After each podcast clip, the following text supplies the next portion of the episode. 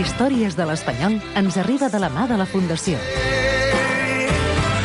I Enric, que, quina història tenim per avui? Bona tarda. Avui ens referíem una mica als anys 20 a la història de l'Espanyol. Entrem als anys significar- 20 d'aquesta- Els anys 20 del segle passat. Exacte. Del segle passat. En motiu de que acabem d'entrar en els anys 20 d'aquest eh, present segle, es recorda molt els anys 20 del segle passat, que se'ls ha arribat a qualificar inclús com los felices años 20, quan en realitat van tenir de tot, moments feliços i moments menys feliços.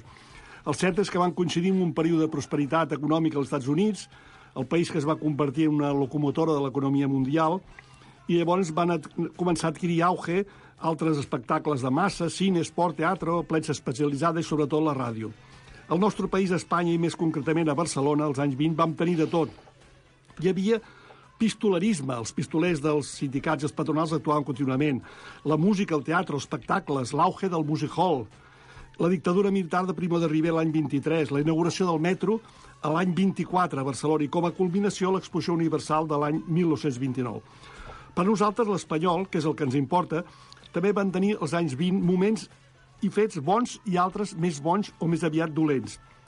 La veritat és que van començar molt malament. El Campionat de Catalunya, la temporada 21-22, que era el que jugava llavors al principi d'aquest segle, vam tenir un resultat molt dolents, com per exemple una derrota per oblidar un 10 a 0 al camp del Barcelona. I vam acabar coers, havent de jugar una promoció amb l'Espanya, que van guanyar finalment per 2-0 3-0. A més, en Ricardo Zamora havia marxat al Barcelona. Fins i tot vam ser desnonats del camp del carrer Montaner on veníem jugant. En resum, una crisi molt profunda, com a, pr- pràcticament com la que vam tenir a principis del segle XX.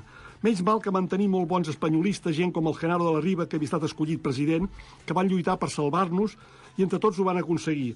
En primer lloc, es va aconseguir rescatar del Barça a Ricardo Zamora, que era un autèntic ídol a escala mundial.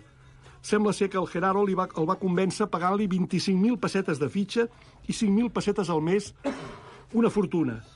També volien fitxar en Samitier, però sembla Era, que... era, els- perdó, era l'època que no podia jugar no podia jugar a Lliga, no? No, va tenir una, una sanció aquells moments, però Sí, bueno, sí. tot es va acabar arreglant. Sí. Sí. Sí, sí, Volíem també en Samitier, li oferien també molts diners, però sembla en Samitier, al finalment, tot i que li oferien també aquestes 5.000 pessetes al mes, que era una fortuna, al final es va, es, es va tirar enrere. Bueno, la família de la Riba, sobretot, va comprar el terreny que havia a la carretera de Sarrià en la zona anomenada Can Ràbia, una àmplia parcel·la amb un xalet que tenia molt bones comunicacions. Hi havia el tramvia i el tren de Sarrià.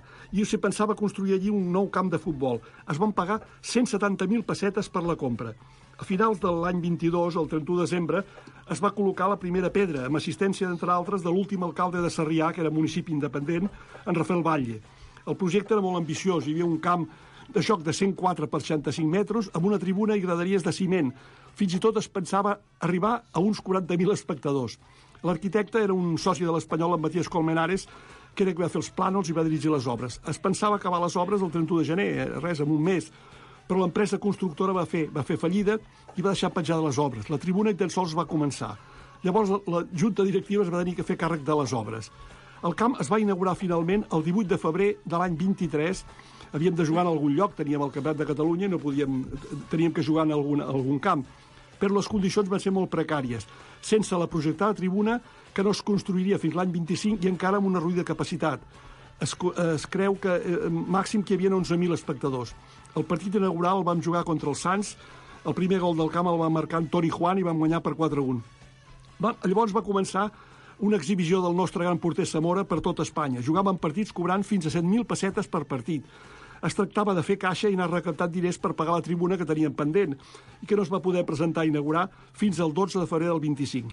Al final de la temporada 25-26, davant la crisi econòmica que patia el club, vam preparar i vam organitzar un viatge molt exitós a Amèrica. Vam jugar al camp del Bot Júniors, vam guanyar per 1-0, i també vam jugar contra la selecció argentina davant 60.000 espectadors. Vam jugar també a l'Uruguai, a Xile i al Perú.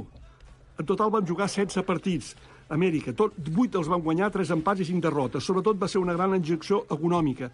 Sembla ser que vam obtenir uns beneficis econòmics de 250.000 pessetes.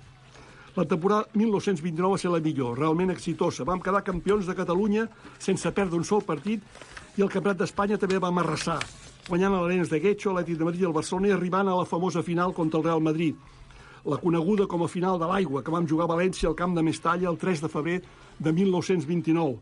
Va ploure intensament des del dia anterior, però hi van anar molts aficionats espanyolistes en tren, també del Madrid. Diuen que hi havia 8.000 madridistes i 4.000 de l'Espanyol.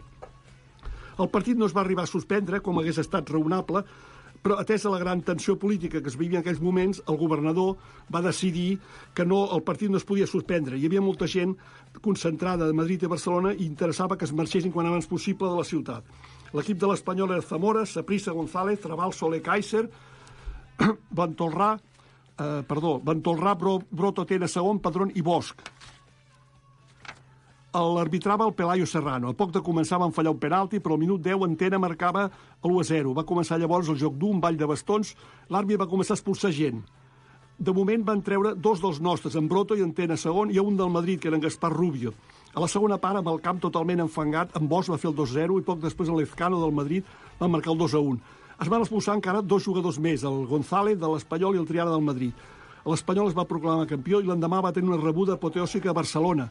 Van tornar amb tren perquè amb el, amb el vaixell no podien tornar atès el, el mal temps que feia.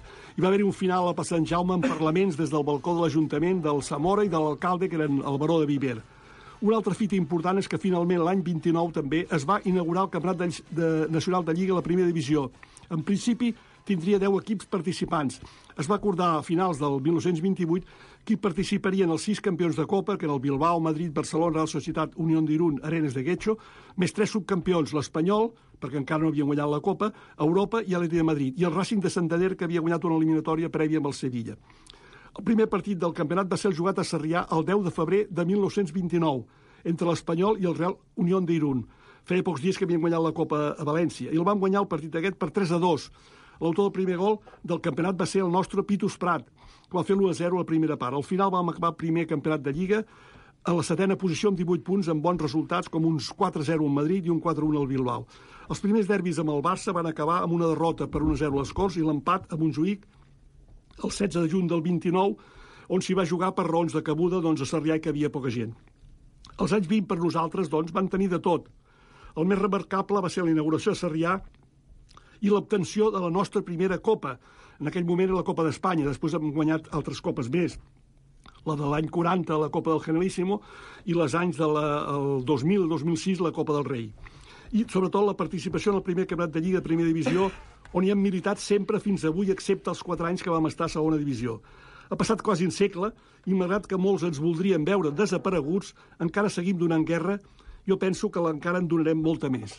déu nhi Esperem que aquests, aquests anys 20 també serveixin com a mínim per una altra copa, no? No estaria malament. No estaria malament.